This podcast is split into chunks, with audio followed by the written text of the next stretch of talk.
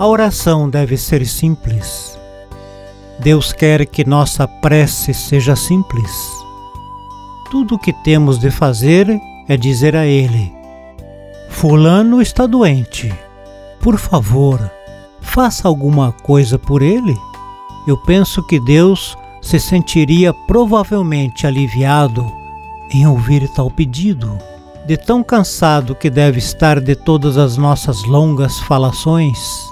Suponha que você esteja viajando. Da janela do seu carro você vê alguém numa cadeira de rodas.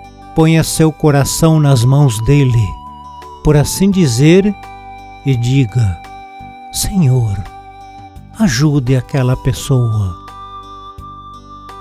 Dessa forma você pode orar por muita gente e por muitas necessidades. A prece deve ser primeiramente para os outros. Deus providenciará para que as suas próprias necessidades sejam satisfeitas.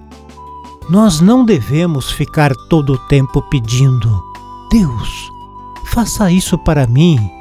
Deus, faça aquilo para mim. Quando dizemos: Deus, olhe por aquela pessoa, Ele tomará conta de nós também. Com tanta gente por quem rezar, não são necessárias longas preces. É por isso que eu simplesmente digo: Senhor, cuide de Fulano. Se você disser isso todos os dias e ficar junto a Deus, você perceberá que Ele permanecerá perto de você.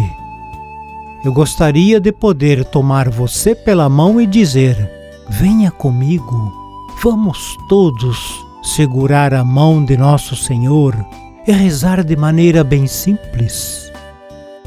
Poucas pessoas, contudo, pensam na oração feita assim. Muitos de nós não estamos habituados a orar enquanto a vida vai passando. Nós estamos acostumados a separar um tempo para rezar, quando deveríamos estar rezando o tempo todo. A oração nunca cessa. É uma coisa tão bela segurar na mão de Deus e rezar sempre.